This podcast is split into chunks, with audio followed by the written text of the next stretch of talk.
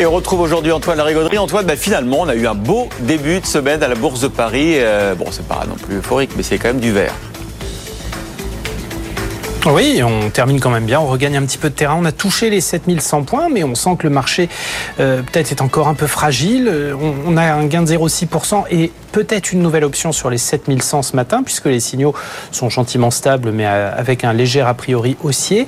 Alors là, c'est intéressant parce qu'on se remet à diverger un petit peu de Wall Street. Vous vous souvenez, c'était la rage de ces dernières semaines. Hein. Les indices américains enchaînaient les hausses et nous, on stagnait.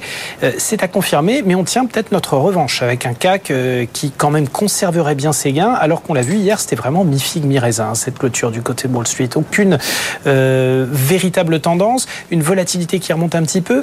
Alors la raison, faut peut-être la chercher du côté du marché obligataire, où on a là aussi une petite fragmentation qui est en train de se former à court terme, avec des taux américains qui restent quand même pas mal tendus avec les déclarations de Jerome Powell dernièrement, mais des taux européens qui restent, eux, relativement sages. Euh, du coup, petite revanche de tendance pour l'Europe. Et puis l'Asie va nous aider ce matin, la tendance est plutôt positive. Donc une petite option sur les 7100 points nouveaux pour le CAC 40. Mais attention Antoine, c'est encore une journée où il va falloir surveiller l'inflation comme le lait sur le feu.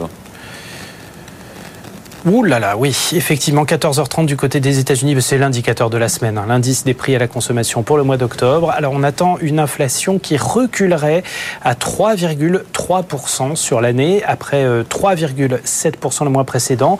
Elle serait stable hors alimentation et énergie d'un mois sur l'autre. Mais enfin, ce sera véritablement l'indicateur qu'il faudra surveiller de près, la décimale près, parce qu'après les déclarations de Jérôme Powell sur la nécessité peut-être de continuer euh, les hausses de taux hein, pour euh, calmer les tendances inflationniste, vraiment chaque décimale va avoir son importance.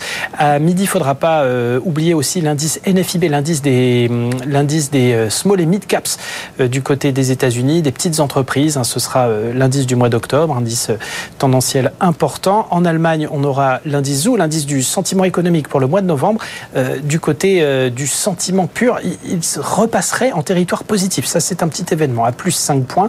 Pour la zone euro, on aura les chiffres définitifs de la croissance croissance hein, pour le troisième trimestre. Ce sera à 11h. On attend donc euh, plus 0,1%, confirmation de la première estimation. Puis quelques trimestriels d'importance euh, au chapitre de la santé. Hein, à Paris, on attend Genomic Vision et Inat Pharma. Et puis gros indicateurs, gros baromètres de la consommation à suivre du côté des États-Unis avec les trimestriels de Home Depot. Merci Antoine.